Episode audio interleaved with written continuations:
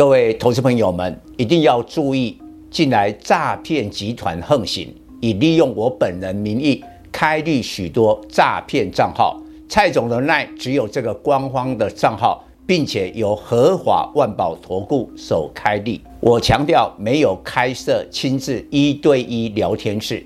没有技术班教学，没有互委托下单，没有港股、美股及任何衍生性金融商品交易。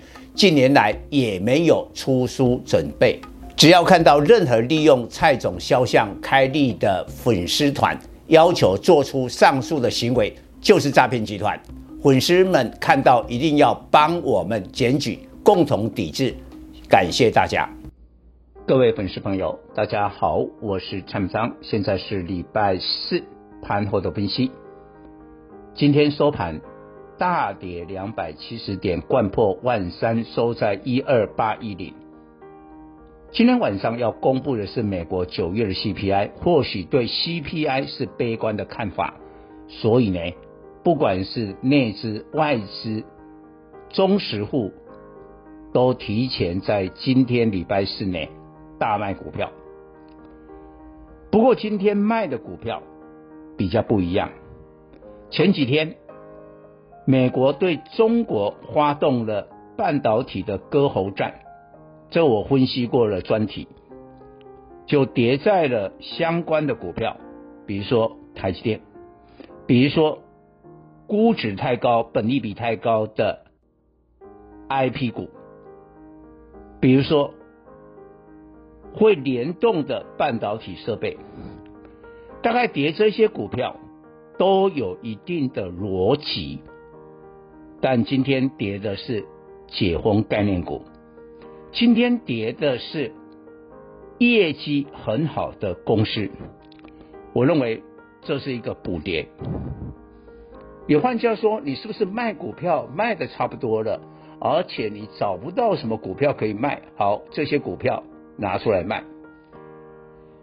今天是台湾边境的解封，国外的观光客进来了，那国人以后出国回来也不用隔离，很方便了。这应该是航空业业绩真正的开始。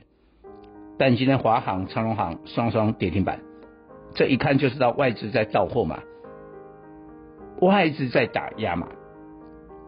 你看那个华航已经跌到了十七点四五，你看这个价位，我不太相信外资呢，它的成本呢比十七点四五低了很多，不不不会这样子。它但是它也在卖，这很显然就是应用一个反市场的心理。好，你们看好解封解封了的股票，我今天就偏偏到货。再过来，IPC 的股票，今天业绩好的振华电啦，这个鸿宝啦、广基啊都有跌停。我曾经啊讲过，蔡总是最领先市场看好 IPC，但是我是差不多六月份的时候看好，我那时候说 IPC 是反映了解封，但是那个解封不是台湾的解封啊，是欧美的解封。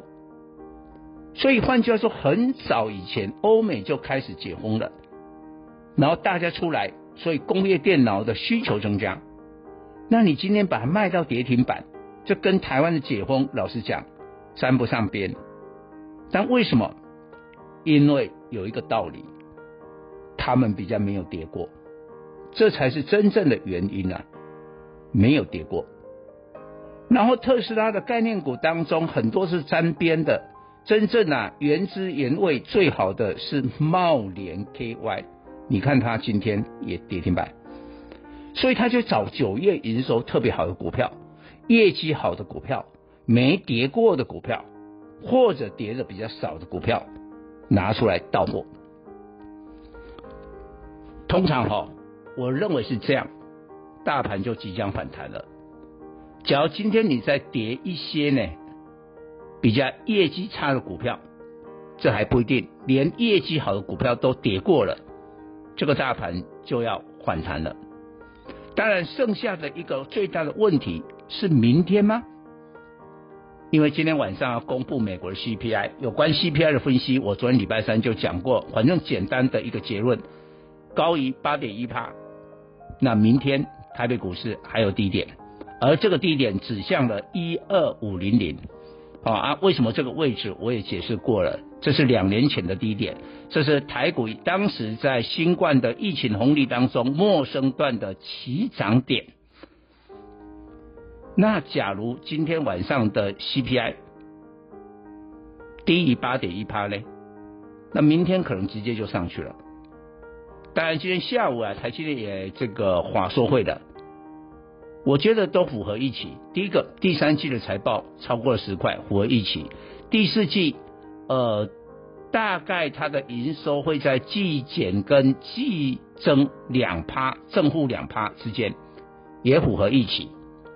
然后下修了资本支出到三百六十亿美金，这也符合预期，所以看起来没有什么特别的这个变化，所以台积电今天的股价相对的这个跌幅就不大，所以重点还是回来今天晚上的 CPI。